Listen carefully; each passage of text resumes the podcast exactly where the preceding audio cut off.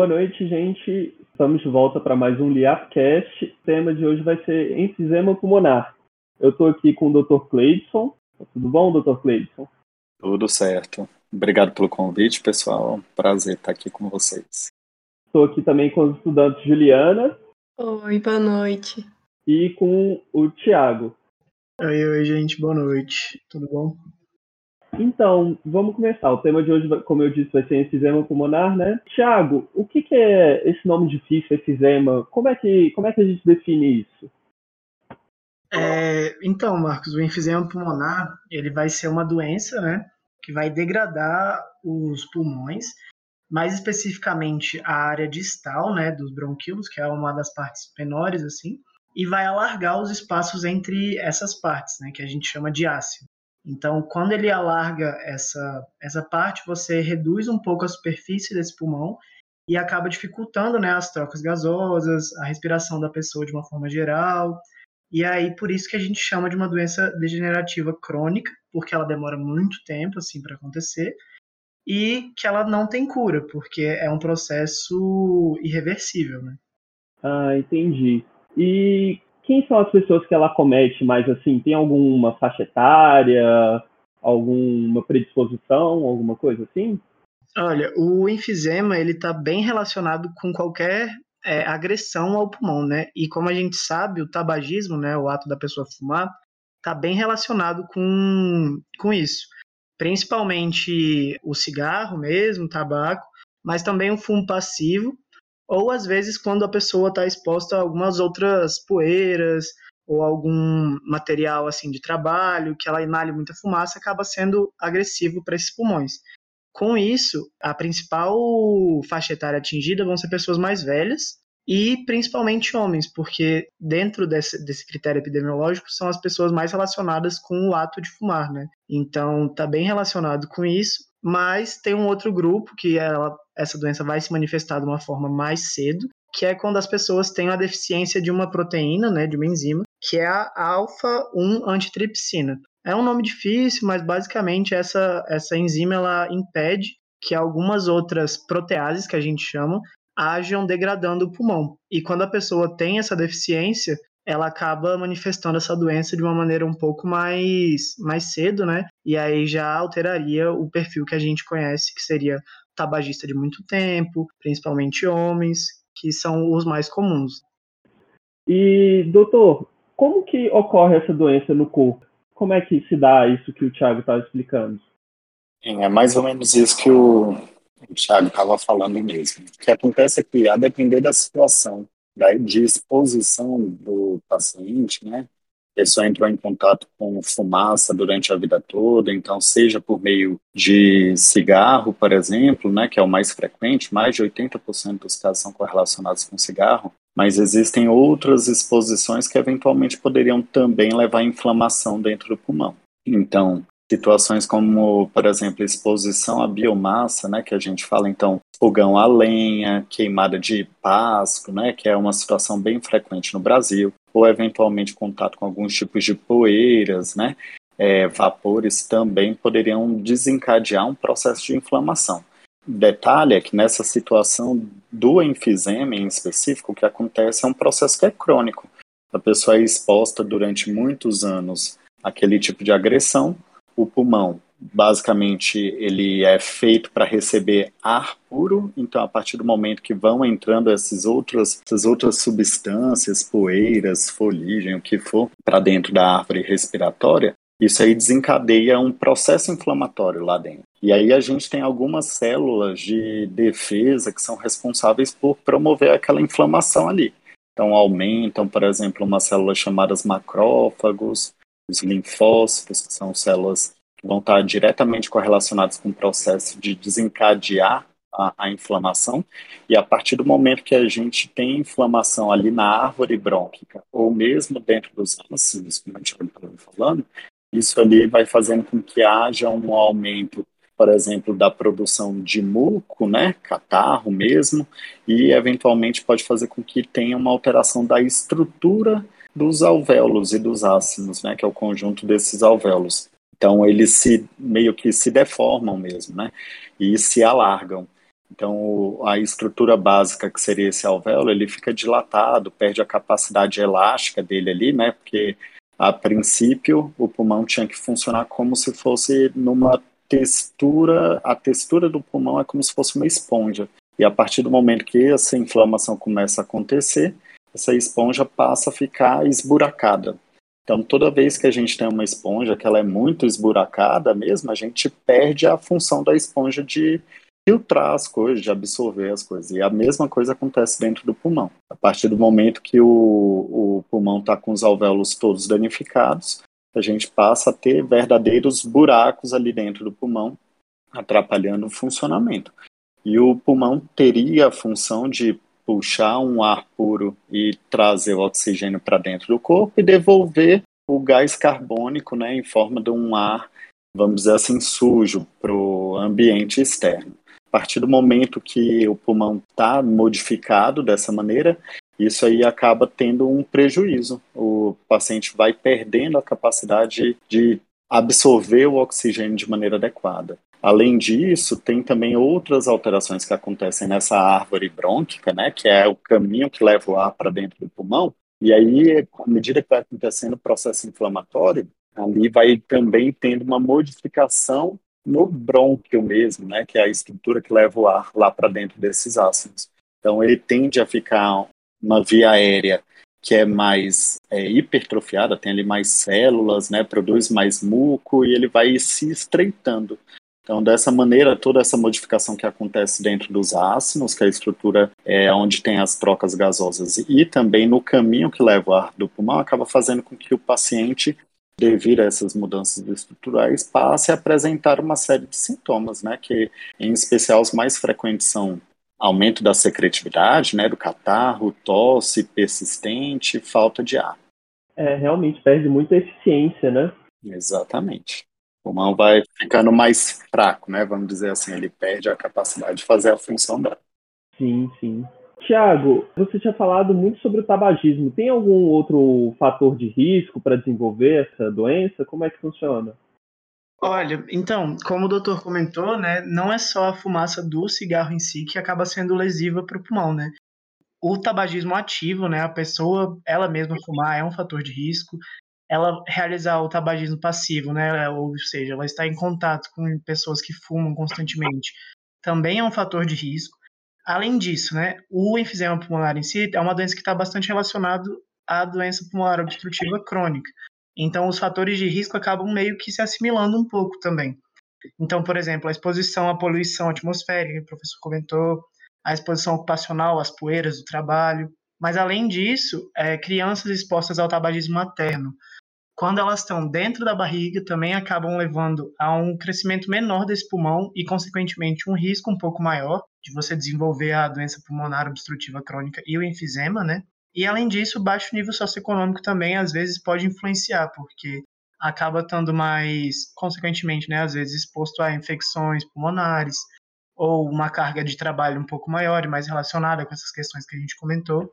E além disso, você também tem o fator de risco genético, né, já que a questão da deficiência daquela proteína, né, da alfa-1 antitripsina, às vezes pode ter esse componente familiar, né, levando a pessoa a ter uma predisposição um pouco maior de de que ocorra esse enfisema. Hum, entendi. Doutor, como é que a gente faz o diagnóstico, assim, dessa doença?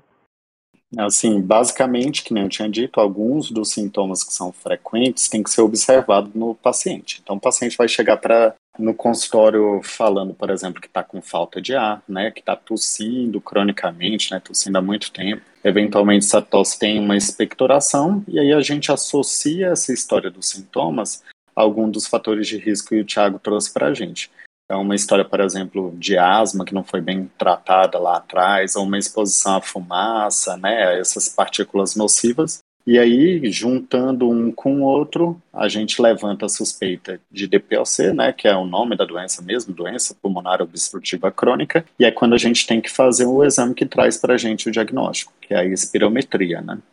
Claro que tem algumas alterações no exame físico do paciente que também vão levantar essa suspeita mais, né? Então, assim, aquele pulmão que dá uma chiada na hora que a gente vai auscultar, ou eventualmente uma queixa como dificuldade de respirar na hora que deita, os dedos que ficam roxos, né? Aquela pessoa que está perdendo peso progressivamente, uma dificuldade para respirar ou cansa muito aos esforços, tudo isso aí também poderia levar um, vamos dizer assim, levantar suspeita, né? Mas o que vai bater o martelo para a gente da doença do DPOC é a espirometria. Né? Tem outros exames, como por exemplo a tomografia que, e o raio-x, que podem confirmar para a gente a presença do enfisema, mas o que fecha para a gente o diagnóstico é esse exame que é um teste do sopro, que chama espirometria.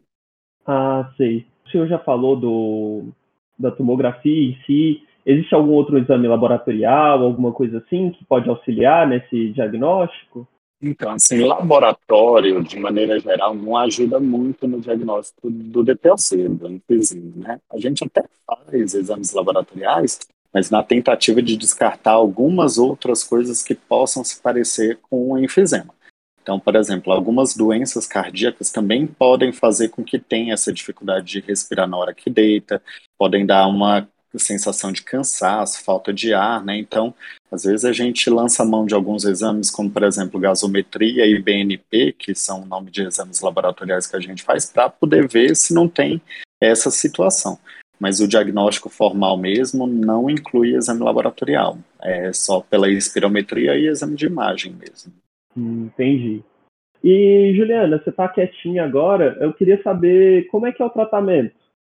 Então, o tratamento vai consistir basicamente no, em tratar os sintomas ali desse paciente, da gravidade do que ele estiver sentindo.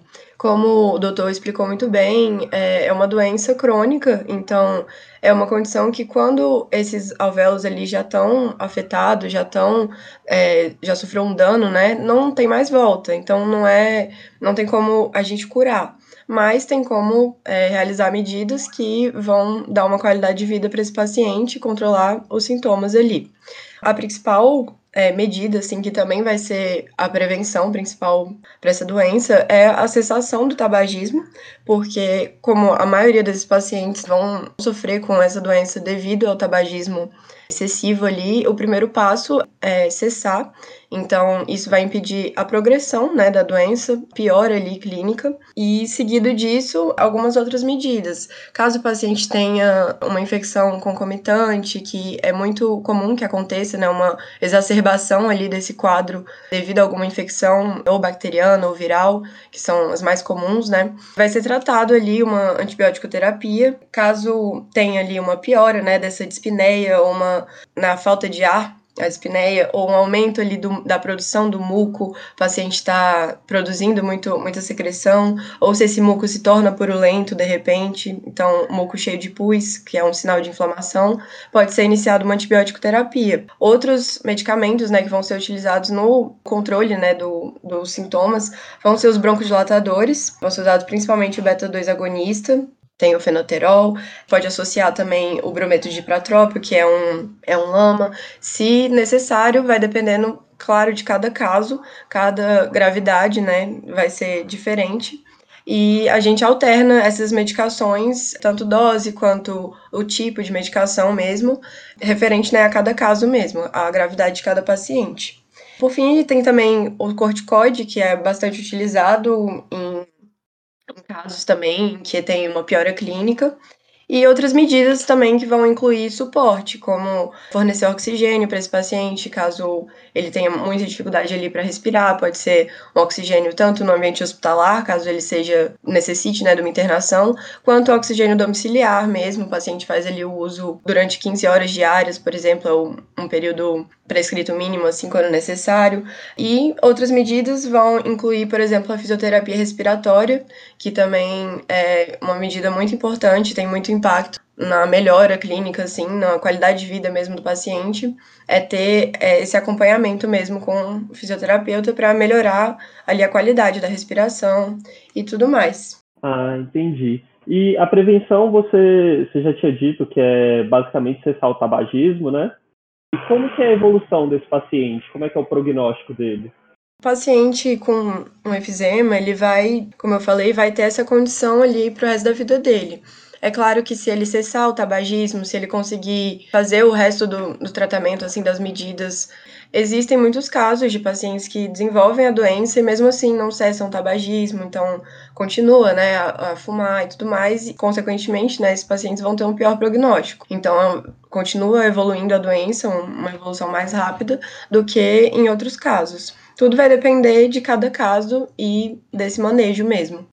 Marcos, posso só fazer um comentário aqui? Claro, doutor a respeito do tratamento e também do segmento né, desses pacientes, vale a pena a gente deixar aqui claro que para todo mundo mesmo, para saber. A maior parte das medicações que são utilizadas no tratamento do enfisema, na verdade, são medicações inalatórias, né? São as bombinhas, como o pessoal conhece por aí. E aí, cada bombinha tem um tipo de medicação. Hoje em dia, a gente está chegando cada vez mais à conclusão que quanto antes a gente entra com medicação, e eventualmente com quanto mais medicação é fornecida, melhor é a evolução do paciente.